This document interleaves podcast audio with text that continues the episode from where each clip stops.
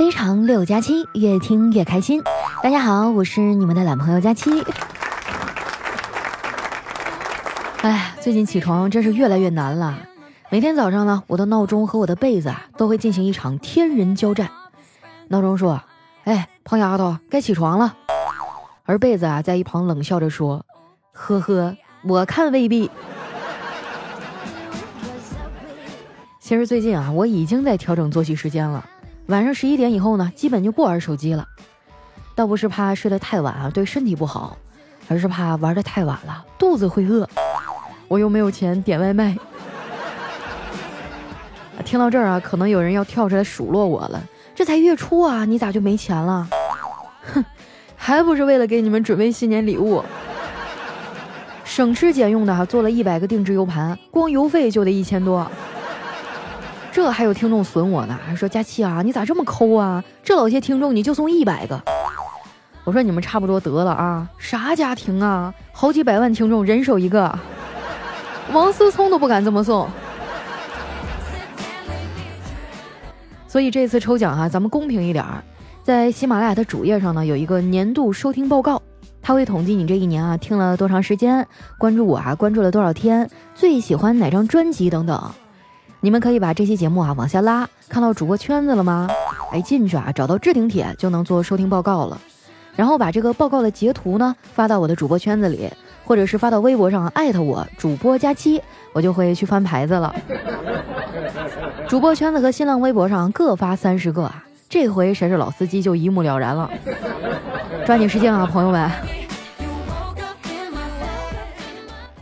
我呢一直是一个没有啥理财观念的人。所以，我赚的钱啊，基本上都会上交给我妈。哎，倒不是说怕自己乱花哈，攒不下什么的，可能就是想花钱买一个肯定。像我这种哈，从小到大都没怎么得到过父母肯定的人，长大以后呢，就会习惯性的去讨好别人。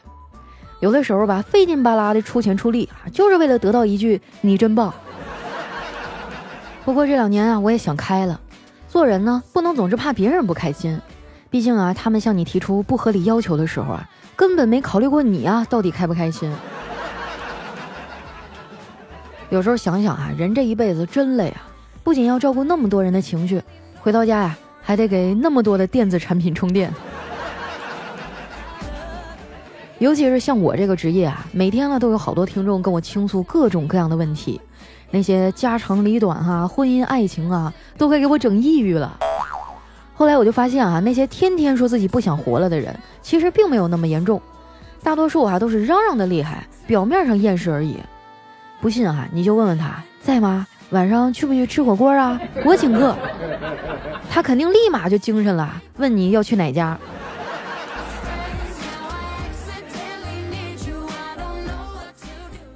昨天下班啊，我在公交车站等车，哎，等了半天车也没来，正好丸子路过啊，说要带我一程。我心想啊，那就给他个机会吧。于是啊，我就抬腿坐上了他的小电驴儿。我说走吧。哎，丸子说，哎，佳琪姐，你等一下，我把我的这个前挡风玻璃擦一下。我说你这不是电瓶车吗？哪来的挡风玻璃呀？他也没搭话哈，就双脚撑着地面，然后掏出一个小手绢，擦了擦眼镜。我们到家的时候呢，饭都做好了。这丸子这臭不要脸的哈，非要留下来蹭饭。晚饭啊是我嫂子做的，在饭桌上呢，我哥就不停的把大块的肉啊往自己碗里夹。嫂子在旁边不太高兴啊，就撅着嘴说：“老公，你是不是不爱我了？以前咱俩吃饭，你都是把大块的肉往我的碗里夹，现在怎么都夹给自己了？”我哥啊抬起头看了他一眼，说：“媳妇儿，你想多了，只不过是现在你烧的饭啊，我已经能吃下去了而已。”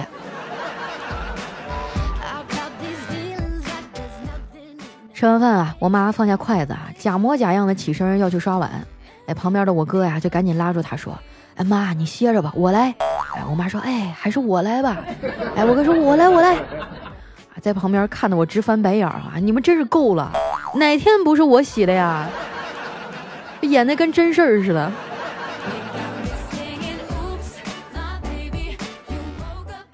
洗完碗呀，我送丸子出去，我们俩一边在路上走呢，一边聊天儿。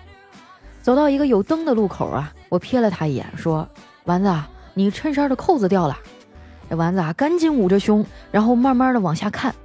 我说你想啥呢？自己啥罩杯，心里没点逼数啊？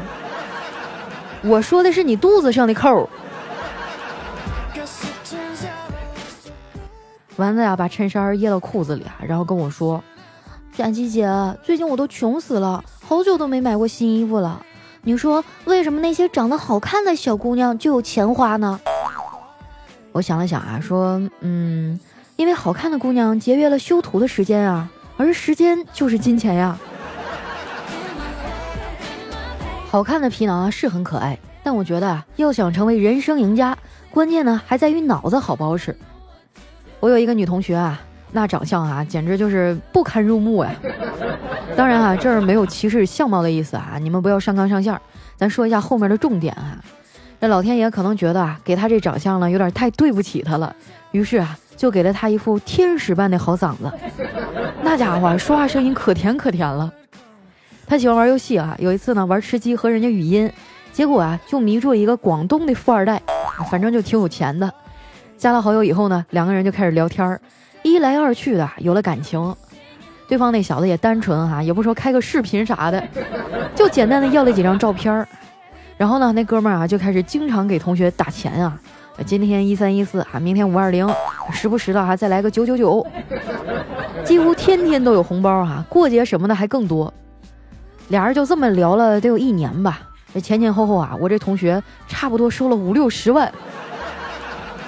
再然后啊，他拿着这笔钱去整了个容，现在啊已经属于中等偏上的颜值了。俩人约着明年春节见面，估计该谈婚论嫁了。其实啊，长相什么的都是浮云，真正结婚过日子啊，看的是性格。性格不合的两个人呢，在一块儿啊，真的是越过越累。就拿我哥和嫂子来说吧，俩人都是暴脾气，就容易吵架。昨天我回到家，一进门就看到他俩在客厅里吵。我哥呀不高兴地说：“今天有外人，我都没好意思说。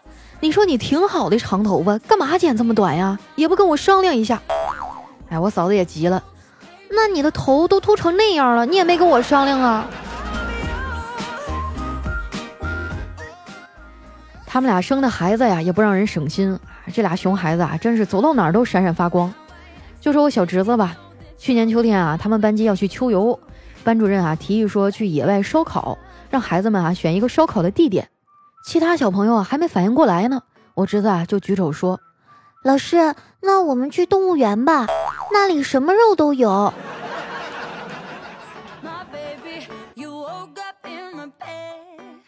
上个礼拜啊，我带他去宠物市场玩，他看上一只兔子，非要我抱回家养，我拗不过他，就给买了下来。坐公交车的时候呢，那司机死活都不让他上啊，还指着一块牌子啊对他说：“小朋友，你看这牌子啊，上面写着不让带宠物乘车呀。”我侄子啊就不慌不忙地说：“叔叔，这不是我的宠物，这是我的食物。”你别看这熊孩子啊这么皮，其实呢他也有害怕的东西，他呀特别怕打针。哎，他在我们那一片医院都出了名了啊！每次护士给他打针啊，都得想点招数分散他的注意力。有一次生病啊，我带他去医院，这个护士呢采用的是聊天战术。他一边啊给侄子擦酒精，一边问：“小朋友，你知道护士姐姐为什么要戴口罩吗？”我侄子啊想了想，然后弱弱地说：“嗯，是怕我看见你的脸以后找你寻仇吗？”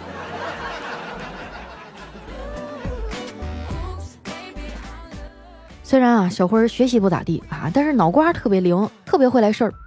他们班主任还很喜欢他，还让他当班长。啊，当过班长的人都知道啊，这个职位呢事儿特别多，班里的大事小情啊都得管。有一次学校搞活动哈，要收钱，他就和大家说：“同学们，我们现在要搞活动，有两个选择，第一是每人收十块钱当活动的费用，第二呢，咱们先用班费，你们说用哪个好呢？”所有人啊都喊用班费，然后侄子说：“好，大家先别动啊，那我就先收班费，每个人十块钱。”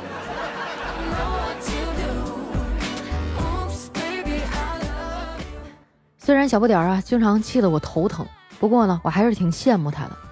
你说现在的孩子多幸福啊，要啥有啥，就不像咱们小时候物质生活呀那么匮乏。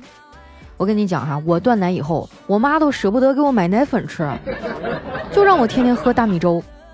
后来长大了，有一次跟她闲聊啊，想起这事儿，我就问她：“妈，我记得我小时候咱们家也不太穷啊，九零年代咱们家都有彩色电视机了，为啥我还喝不起奶粉啊？”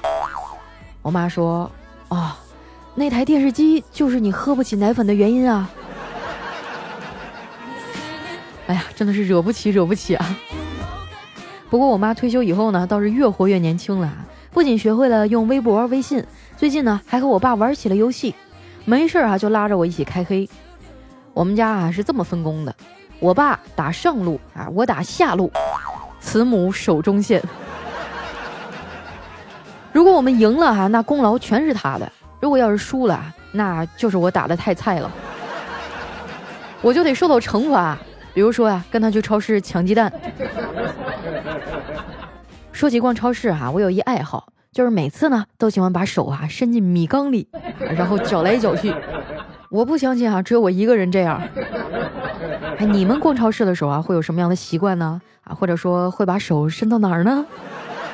啊，快来评论区里说一下啊，让我看看还有没有更变态的。昨天啊，跟我妈去超市买菜，出来的时候呢，去了一趟洗手间。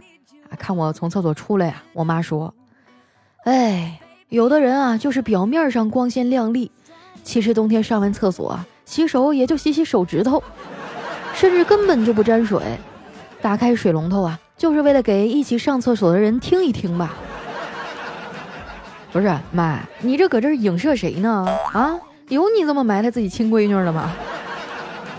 我跟你讲，他说的不是事实哈，你们不要相信。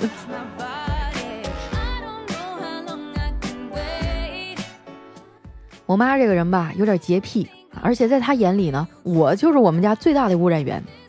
她发现她管不了我以后啊，就开始从我的配偶身上下手了。每次相亲啊，她都嘱咐我一定要查看对方的手机啊，就看他手机是不是干净啊，有没有油渍啊，划痕多不多呀，啊，电量是不是满的呀。按照我妈的理论来讲，哈，如果一个人连自己的手机都照顾不好，那他又怎么能够照顾好我呢？哎呀，妈，你要是想让你闺女脱单啊，就不要有这么多的要求，你不如整点实际的，是吧？多出点有用的招儿。啊，不过说到这，我想起来了啊，老太太曾经还真给我出过一招，说让我啊多出去遛遛狗，有利于脱单。哎，我当时觉得很有道理啊，就没事带着卷卷下楼去遛。后来啊，还真碰到一个帅气的小哥哥，然后一来二去哈，我们俩的狗就在一起了。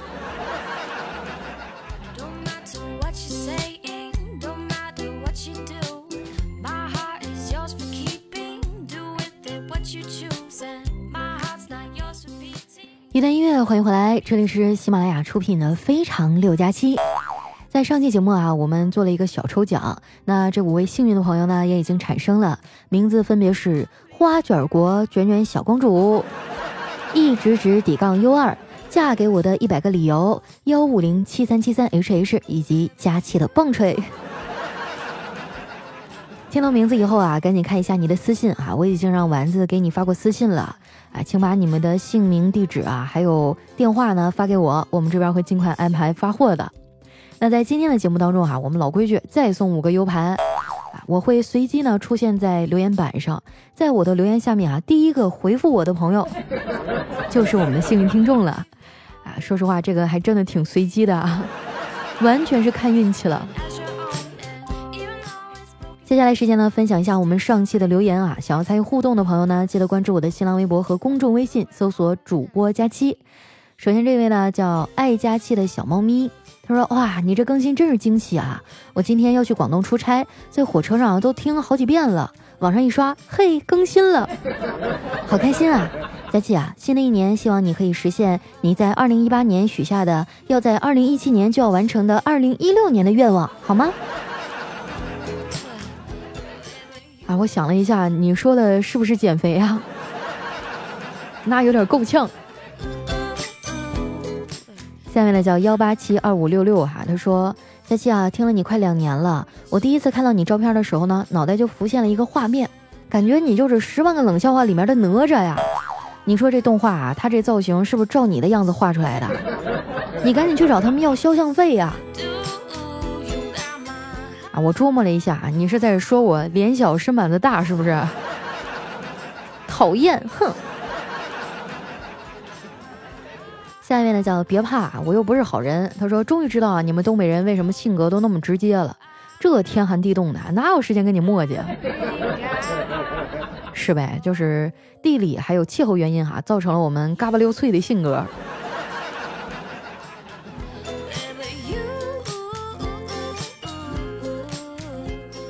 下面呢叫林还是林？他说一九年了，你就是那个一八年初私信里说啊，老娘一定会脱单的那个佳期吧？哎，恭喜你哈，成功的拖到了一九年。你等着哈，我等到二零二零年的时候再过来留言。你走吧，我妈说了，不让我跟傻子玩。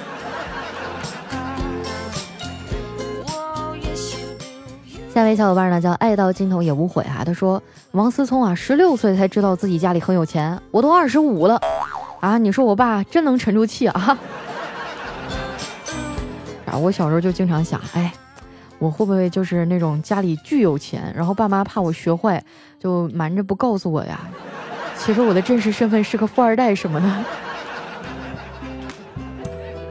下面呢叫 love 佳期，他说我是一名小学生，我快考试了，希望佳期女神给我考神之力。祝你越来越美，工资越来越高，丸子越来越瘦，赌我赌我。啥玩意儿是考神之力啊？我想给你撒点孜然，行不行？好好学习哈，别一天净想走捷径。你看我，我这么厉害啊！我不学习我也考不好。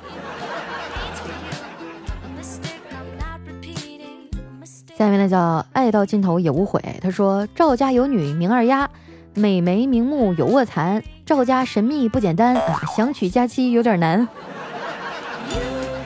不难呀，你倒是来呀。”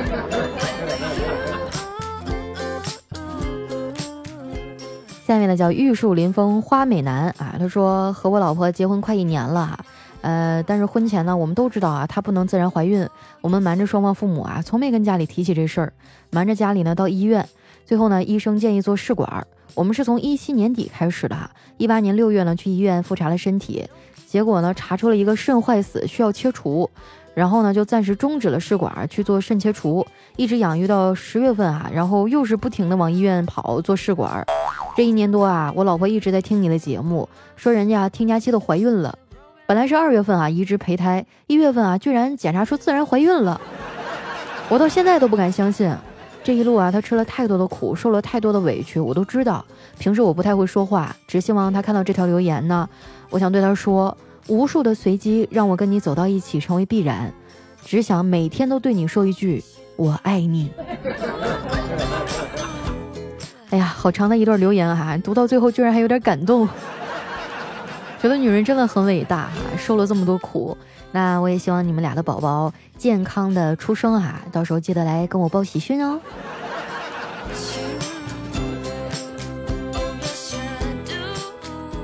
下面呢叫路虎捷豹全系配件哈，他说：家大美女，我是河北人，自己把老婆孩子扔家里哈，在上海打拼，希望二零一九年啊能和家人在一起。啊真的，我太能理解你这种心情了啊！我在上海也是，爸妈离得可远了，回家一趟吧，有时间的时候没钱啊，有钱的时候没时间，但是大多数时间都没有钱，还是要努力啊！也希望你早日完成夙愿哈，把自己的家人接到身边。下面呢叫小熊听书了啊，他说佳期，我从来不会在跑步的时候听你的节目，我怕笑岔气儿了哈，在跑步机上表演一个四脚朝天，那多丢人啊！这才是锻炼你意志力呢，是不是？你说锻炼为了啥呀？不就是增强体质啊，然后锻炼自己超强的忍耐力？我觉得你就特别适合拿我的节目做一下锻炼的项目，你可以考虑一下哈。下面呢叫 L board 啊，他说其中百分之百的时间啊，你都沉浸在佳期的声音世界里，这就是我的二零一八年喜马拉雅收听报告。哇，好感动啊！咱们这个年度收听报告啊，真的是一个很客观的啊，反映你这一年收听的这么一个依据。我看到我群里很多人都截图啊发给我，有一哥们儿啊，居然一年里听了两千多个小时，当时我都震惊了。我觉得这应该就是我听众收听的巅峰了吧？还会有比这个更多的吗？真的非常感谢大家一路上这么支持我。一九年我会继续努力的。下面的叫吹雪丸女王啊，她说。嗯，那个从何说起呢？备孕三个月啊，前两个月没中，不信邪，坚持停假期，然后现在怀孕四十五天了，希望宝宝健健康康，赶紧来给送子观音啊报个喜。那恭喜你啊！我发现每一期节目当中都得发现几个孕妇，然后我妈听到了以后就会特别的生气，黑着脸啊，就是成天看我不顺眼。哎呀，真的是得到这种喜讯是痛并快乐着呀。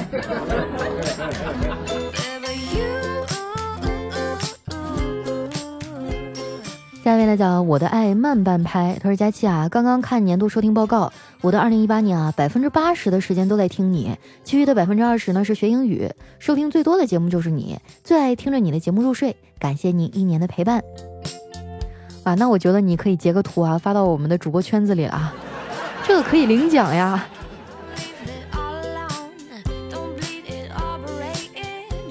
下面呢叫纸质的岑寒暄，他说查看了二零一八年的收听报告啊，我认识佳期三百九十一天了，可是我记得我高二就开始听你了，那时候还是被舍友安利的，你一更新啊就公开的放你的声音，后来呢我就自己下了喜马拉雅听，你的声音陪我度过了高三，在压力最大的时候啊一直听你就放松下来了。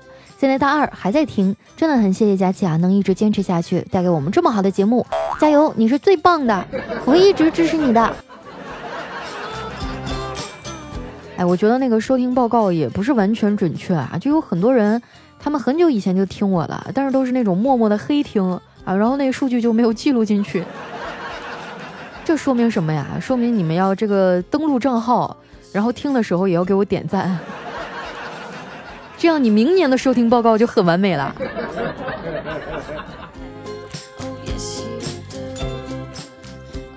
下面呢叫青青园中葵，他说结婚十年了，感觉平时说话都很少了。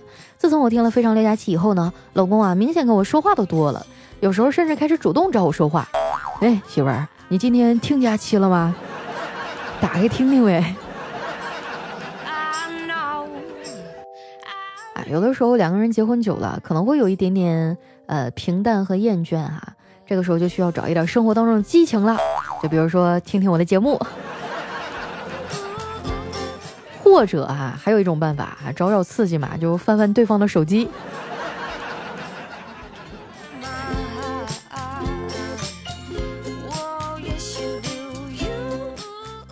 下面呢叫千山人记，他说我侄子啊语文特别差。这次月考呢又考砸了，我哥啊就笑着说：“儿子，我做个动作，你猜一个成语啊，答对了我就不打你。”说完呢，我哥就关上了房门啊。侄子一看，大声说：“爸，我知道你这是关门打狗。”我哥一听哈，气得超级臊啊，说：“我这是让你闭门思过。”好，我现在就关门打狗。